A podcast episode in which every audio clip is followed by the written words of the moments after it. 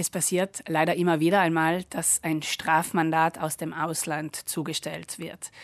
Man wäre da vielleicht verleitet zu denken, ja, das kann ich getrost ignorieren, da passiert mir eh nichts, aber dem ist nicht so. Vor allem, wenn es sich um eine Strafe aus einem anderen EU-Land handelt, dann muss ich sehr wohl entweder bezahlen oder reagieren. Denn wenn ich beides nicht tue, dann kommt früher oder später ein grüner Brief ins Haus geflattert und das heißt, gerichtliche Schritte wurden gegen mich eingeleitet zur Eintreibung dieser Strafe. Wenn man im Ausland also mal eine Verkehrsübertretung begangen hat, muss man sich bewusst sein, dass man als Tourist dieselben Verpflichtungen hat wie einheimische Stadtbewohner. Dabei ist die Form der Zustellung, sprich Einschreiben oder nicht, kein Kriterium über die Verbindlichkeit. Es kann dabei auch passieren, dass diese Strafen nicht per Einschreiben, sondern per Normalpost zugestellt werden. Auch hier denkt man, ja, dann ist das ja gar nicht richtig offiziell und wurde nicht zugestellt.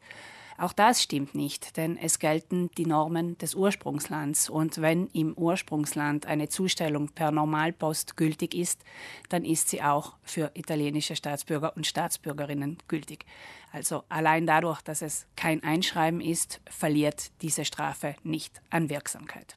Wenn der Strafbescheid schon mal da ist und man partout glaubt, diesen nicht zahlen zu wollen, bleibt noch die Möglichkeit eines schriftlichen Einspruchs.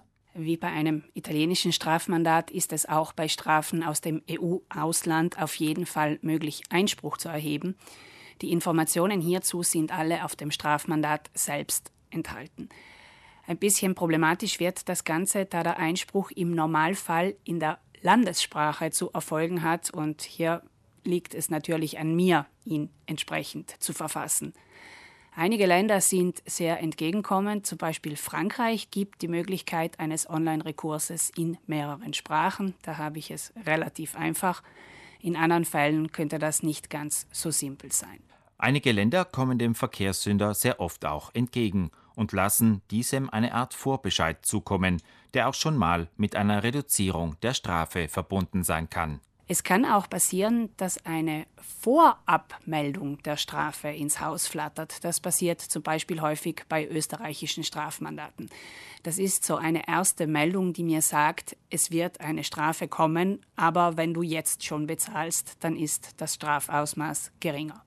Also auch diese Briefe sollte man mit gebührender Ernsthaftigkeit behandeln. Wenn die Benachrichtigung über die Verkehrsübertretung zudem Ihrer Meinung nach auch noch sehr spät bei Ihnen zu Hause eintrifft, ist das immer noch kein Grund, das Bußgeld nicht zu bezahlen. Es kann auch sein, dass die Strafe spät zugestellt wird.